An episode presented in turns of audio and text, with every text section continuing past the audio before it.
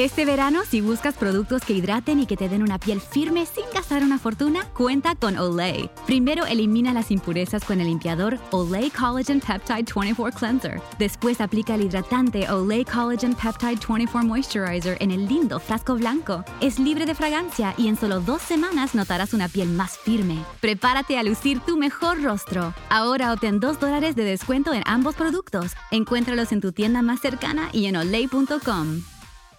Hello, beautiful. I'm Amy Errett, founder of Madison Reed, a hair color company I named after my daughter. Experience gorgeous, lasting, high quality hair color made with ingredients you could feel good about, with consistent results every time. It's easy to find your perfect shade. Book a complimentary video hair color consultation with a licensed colorist on madison reed.com and get 10% off plus free shipping on your first color kit. Use code RADIO10. That's code RADIO10.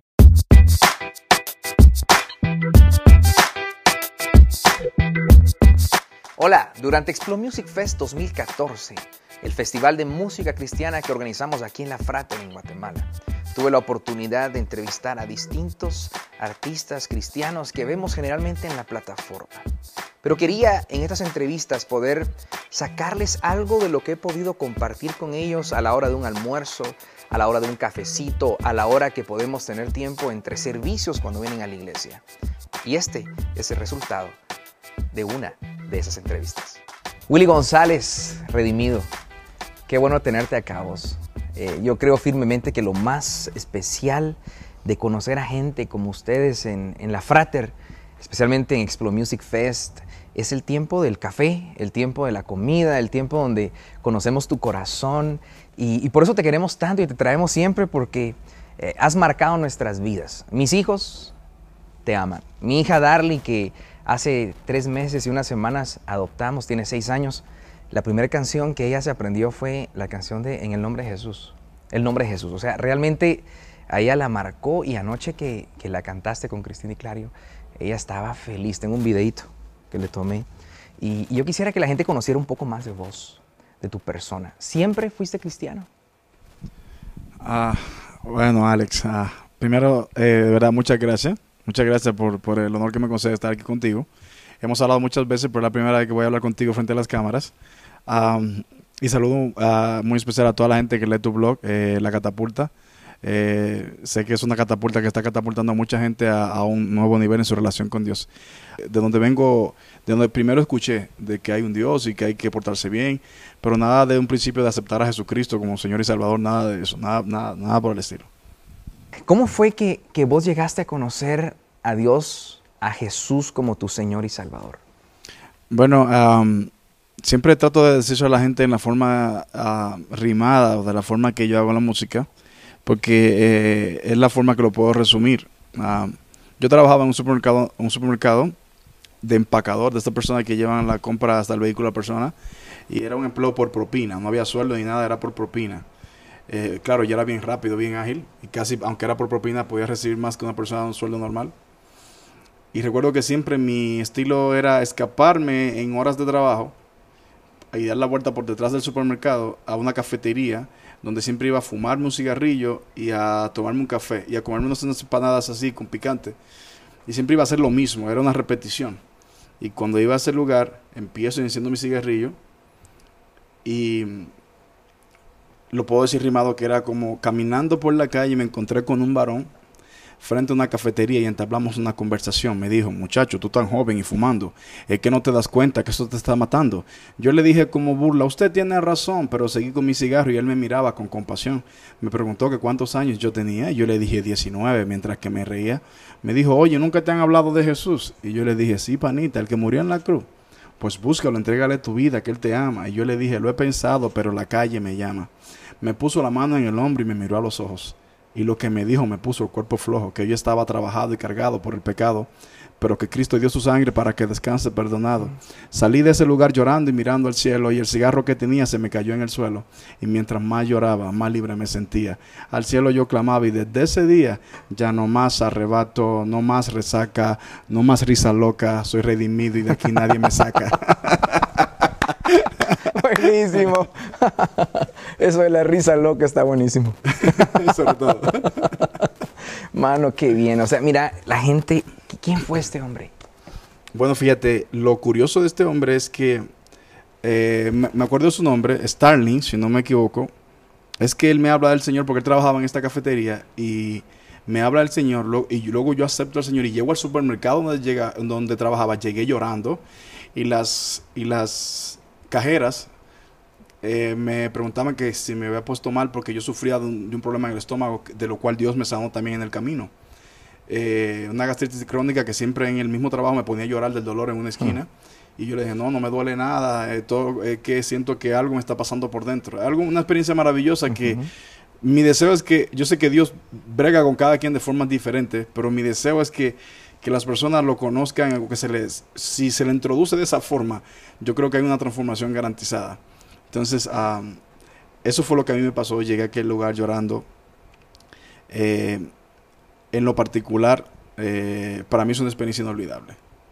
Es lo, más que te puedo decir. Y, nunca voy a olvidar. Y ese chico que me habló del Señor, Starling, uh, tristemente, años después, cuando ya yo era redimido, me lo encontré en un lugar donde me decían que el mismo que me había hablado del Señor estaba apartado. Hmm. Entonces cuando me lo encuentro en aquel lugar, él tenía una vergüenza de verme la cara. Y yo le decía, hermano, usted no está viendo aquí quién eh, lo que Dios ha hecho. Y él no quería ni hablar y lloraba y me abrazaba. Y echamos una charla ahí extendida, él y yo entre abrazos y él llorando que no podía verme la cara, la vergüenza. Porque fue la persona que Dios usó para hablarme de él. Y luego años después, como a los hmm. cinco años después de eso, está apartado del camino. Pero la buena noticia es que el asunto no termina ahí. Luego el chico se reconcilia con el Señor y me manda a buscar para que yo me entere del asunto. Esa fue la última vez que me vi con él. Me enteré que se casó, que Dios le dio una maravillosa esposa y espero en Dios que esté firme en sus caminos. Súper. Vos, qué historia tan linda. ¿Cómo fue? Eso casi nadie lo sabe.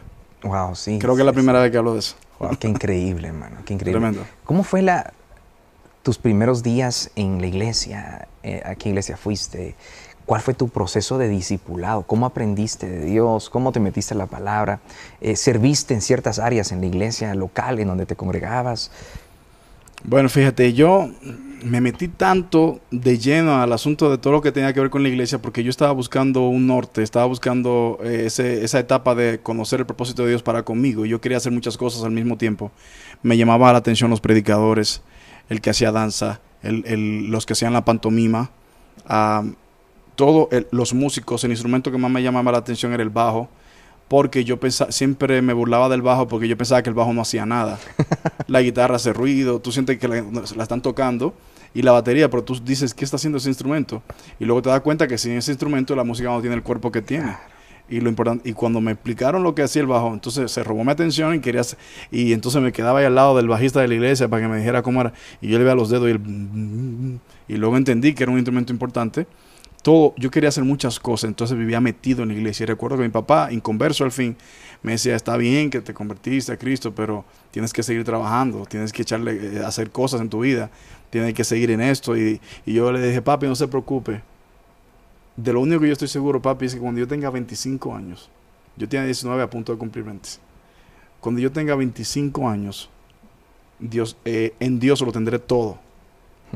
Y él me dice, pero ¿cómo así? Yo le dije, por fe, papi, le estoy hablando por fe. A los 25 años voy a tener mi propio vehículo, tendré mi esposa, eh, no viviré aquí con usted, tendré mi casa y eh, tendré una vida realizada, entre comillas, como resumen de la vida para iniciar.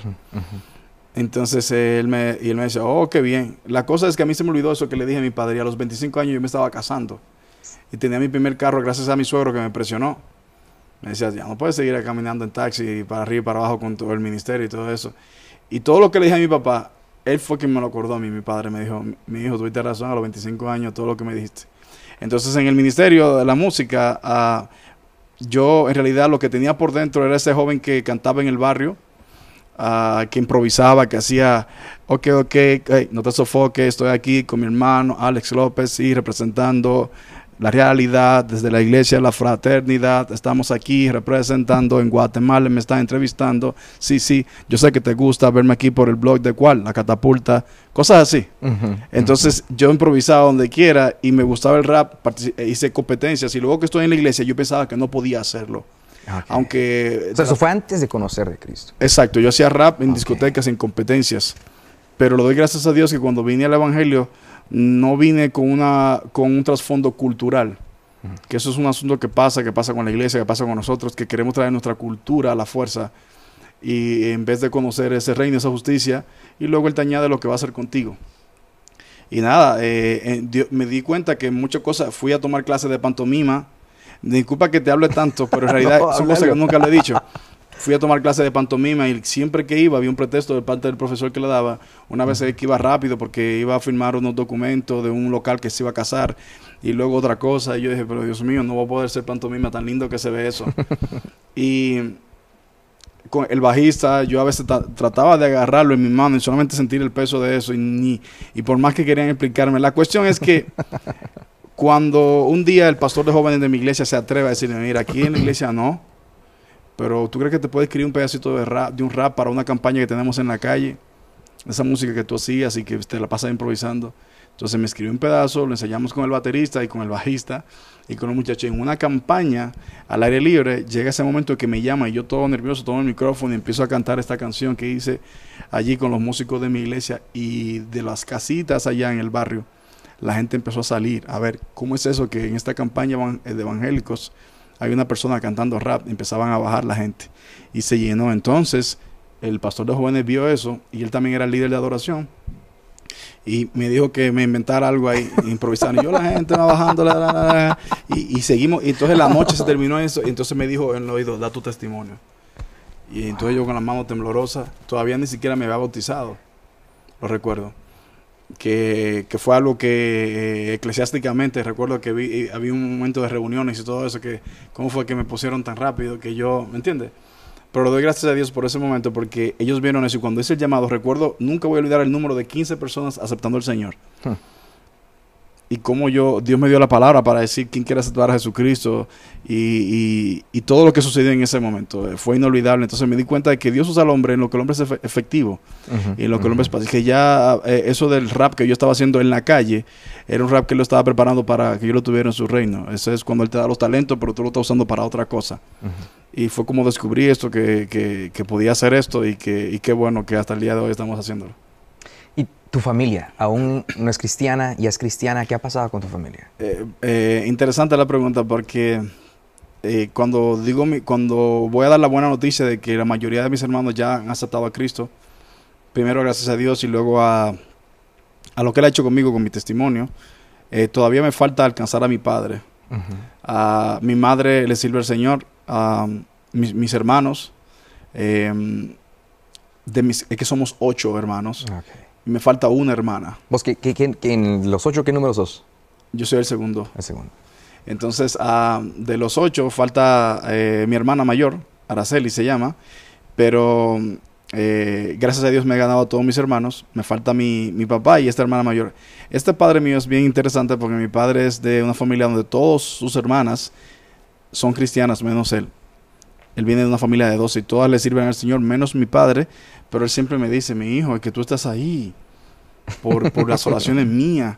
Tú estás ahí porque yo le pedí a Dios que te sacara de ese mundo donde tú estabas y todo eso. Y eso es, es interesante porque a veces pasa que la gente piensa que la, eh, la cristiandad se hereda, como su madre era cristiana y ministra, la de mi padre. Y, y su todo su alrededor, él, creció en un ambiente de cristocéntrico, toda la palabra de Dios. De hecho, la primera vez que mi papá me lleva a una iglesia, me llevó a una iglesia evangélica, ¿me entiendes? Mi mamá la primera vez que me llevó, me llevó, me llevó a una iglesia católica. Y él tiene eso- esa, esa parte curiosa. Y cada vez que voy a hablarle, pero le doy gracias a Dios que cada vez siento el cambio, siento el, el giro, me llama con los sueños que tiene, que se ha soñado predicando la palabra de Dios. Y yo, papi, ya yo no tengo más palabra que decirle. Yo solamente estoy esperando ese momento exacto de que usted me sorprenda con esa decisión. Qué grueso. Y sé que va a suceder. Porque el nombre redimido. ¿Qué hay detrás de eso? Porque es la- en Latinoamérica la mayoría decimos redimidos por el dos, pero realmente en, en Dominicana dicen el dos lo pronuncian como do, ¿verdad? Ese como dos, en lenguaje así de la calle, eh, en vez, no, no hay que molestarse tanto de- diciendo la S, a veces ese 1, 2, 3, 4, 5, 6, 7, 8. Entonces redimido. redimido. ah, el artista gráfico cuando le puso el número 2 al principio no me estaba gustando mucho la idea, pero luego me quedé viendo yo, ¿por qué no? Redimido, redimido.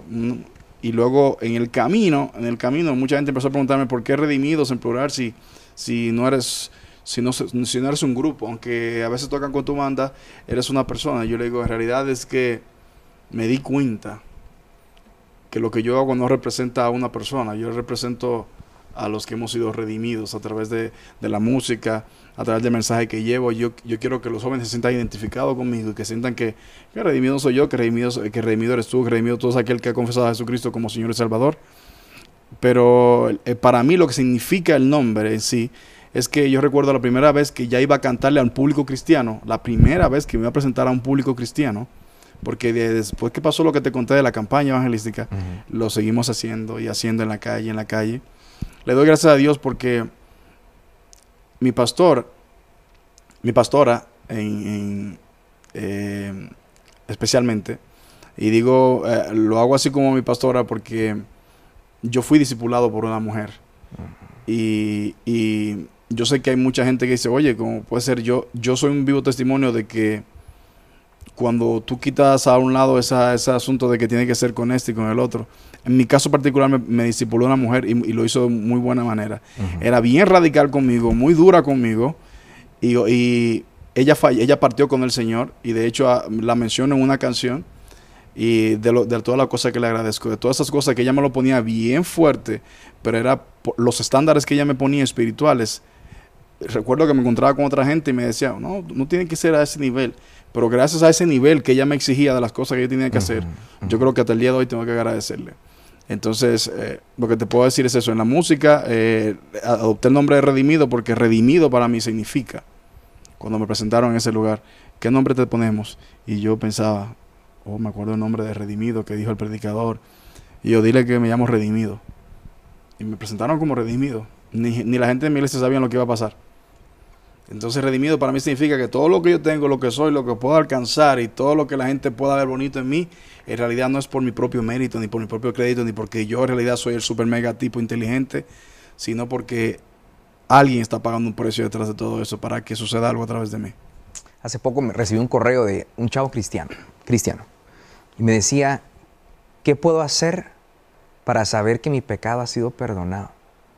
Eh, no sé qué hacer. O sea, cristiano. ¿Qué le puede decir a todos esos jóvenes que han crecido en la iglesia, que se han alejado de Dios o que, como diría Cristina Diclario, ella, lo menciona, mi doble vida? El domingo estaba dirigiendo alabanza, pero de lunes a sábado andaba haciendo cualquier cantidad, cometiendo cualquier cantidad de pecados. ¿Qué puedes decirle a ellos? El concepto tan básico de la redención que el cristiano a veces no entiende, que no somos perfectos, o sea, somos justos por el perfecto. Bueno, Ah, la situación con nosotros es que tenemos esa gracia de tener el Espíritu Santo dentro de nosotros y cuando no estamos viviendo de la forma correcta es indudable darse cuenta que ah, no, hay, no hay forma de que no te puedas dar cuenta de que algo no está bien. Y al, al, ver que ese no está bien puede llegarte la idea de que ya no eres el Hijo de Dios que tú eres o que no eres el, el, el salvo que tú pensabas ser. Yo quiero decirte que la salvación no, no, no tiene que ver con que lo sientas o no lo sientas. Eso es una palabra de Él, una promesa de Él y por Él. Ah, lo mejor que te puede suceder es abrazar esa salvación y darte cuenta que aunque la sientas o no la sientas, no es cuestión. Yo escuché a un, predicador americano cuando yo empecé a escuchar emisoras en, inglés para querer aprender un poco más del inglés. Yo recuerdo que este predicador americano decía, hay veces que me miro al espejo y digo, wow, yo soy papá Sí, yo soy papá ya, ya tengo dos hijos. Oh, yo soy esposo. Increíble, ya me casé. Y, él dice, y es que hay días que tú sientes que eres esposo y hay días que no lo sientes. Hay días que sientes que eres padre o que no lo sientes. Pero que lo sientas o no lo sientas no cambia la realidad de que en verdad soy padre. Y eso pasa con nuestra relación con Dios. Que nosotros en nuestra mala andanzas a veces damos pasos que tú sientes como que Él no está ahí. Y en realidad eres tú mismo escondido en esa cueva, alejado de su presencia pero Él sigue estando ahí. En realidad no, no te puedes sentir como que hay una condenación. Tiene que volver a abrazar al Padre. Todo el que me está escuchando, que alguna vez conoció a Cristo y sabe que Él es la verdad, es tiempo de abrazarlo al 100% y tratar de pensar con la mente de Cristo y abrazar esa salvación tan hermosa que Él te regaló. Excelente. El nombre de Jesús, tus canciones son impresionantes. O sea, ah, uno estaba funky aquí en Explode Music, creo que fue el año antepasado, y predicó Pero en un momento al final de la prédica, él dijo, yo más que hablar puedo, puedo rapear. Y se echó unas cuantas frases como las que dijiste vos, pero se me salieron las lágrimas. O sea, hay un poder en la palabra hablada que refleja sobre todo la escritura. ¿Por qué la canción El nombre de Jesús y qué hay detrás de ella?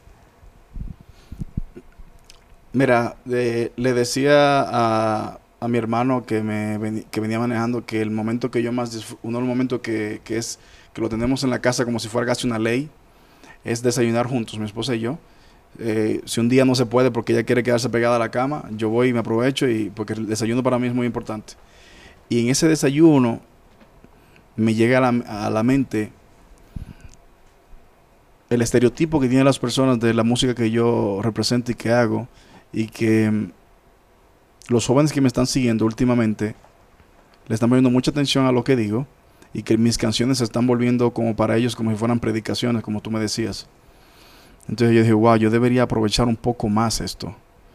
Yo debería aprovechar y llegar al límite, al nivel de lo que digo predicando, porque a veces nos ponemos más serios cuando predicamos que cuando cantamos. Mm. Yo puedo llegar al nivel de que lo que yo quiero decir predicando, decirlo en una canción. Yo no puedo comprometer lo que digo porque el estereotipo de este género es que tiene que ser un poco más divertido o más abierto, más open, más atractivo. ¿Qué, qué, qué puede existir más atractivo que Jesús? que puede ser, que, que, en realidad, porque se supone que quiere dar algo, algo, atractivo, tiene que dar algo garantizado. Entonces me di cuenta que en todas las canciones que había escrito, pastor, he hablado mucho de Jesús, he hablado de lo que Él hace, pero nunca había hecho una canción que hable de lo que Él es y que los jóvenes cuando lo escuchen se den cuenta de, de qué representa su persona. Entonces a la hora de escribirlo me di cuenta que no me salía, ya tenía la idea, y le doy recomendación a todo el que quiera ser compositor con sentido, que en realidad que tenga la idea primero y tener la idea de lo que quería hablar, del nombre de Jesús, pero no sabía cómo empezar a escribir la canción. Yo decía, wow, es que no va a caber en el tiempo que ponen en las emisoras las canciones. Y entonces me quedé y no escribí nada. Y luego me encontré con Cristín Di Clario en un aeropuerto y le dije, Cristín, quiero hacer una canción pero una canción que cada jovencito, aunque tenga cinco años, sepa lo serio que es el nombre de Jesús, que lo honre, que cuando mencione su nombre se dé cuenta del privilegio tan grande que tiene de servir. ¿Tú crees que la puede hacer conmigo? Ella, maravilloso, solamente envíame la letra. Y tuve el honor no solamente de escribir mi letra, sino la parte que ella canta y la melodía de lo que ella hace. Entonces, nada, empecé a escribir la canción y, y fui honesto y dije, no sabía cómo empezar a escribir esta canción. Y eso es lo primero que digo en la canción. Pero mientras me solté con esa parte, ya Dios me fue dando todo lo otro. Todo lo otro. Y me siento muy contento de haber hecho esta canción en nombre de Jesús. Wow, redimido. Willy, gracias, mano. Dios te bendiga. Necesitamos más gente como vos que predique a Cristo Jesús, nuestro Señor, nuestro Salvador, la redención de pecados y la nueva vida en Cristo. Que Dios te bendiga. Amén. Gracias. Espero haya disfrutado de esta entrevista. Quiero invitarle a que visite mi blog y que se suscriba al mismo en lacatapulta.net. Escribo sobre el hoy en base a la Biblia y me encantaría poder edificar su vida. Asimismo, descargue el primer libro que he escrito sobre cómo conseguir un novio o una novia espectacular. Lo puede encontrar gratis en emparejarse.com. Que Dios le bendiga. Ohio needs nurses now. Xavier University is offsetting the demand by offering individuals with non nursing bachelor's degrees an accelerated path to the profession. With locations in Cincinnati, Cleveland, and Columbus, our ABSN program enables adult learners like you to earn a respected Bachelor of Science in Nursing in 16 months. So, what are you waiting for? There's no better time than now to step up and become a nurse. Search Xavier ABSN to apply. Experience gorgeous, lasting, high quality hair color with Madison Reed. Find your perfect shade at madison reed.com and get 10% off plus free shipping on your first color kit. Use code RADIO10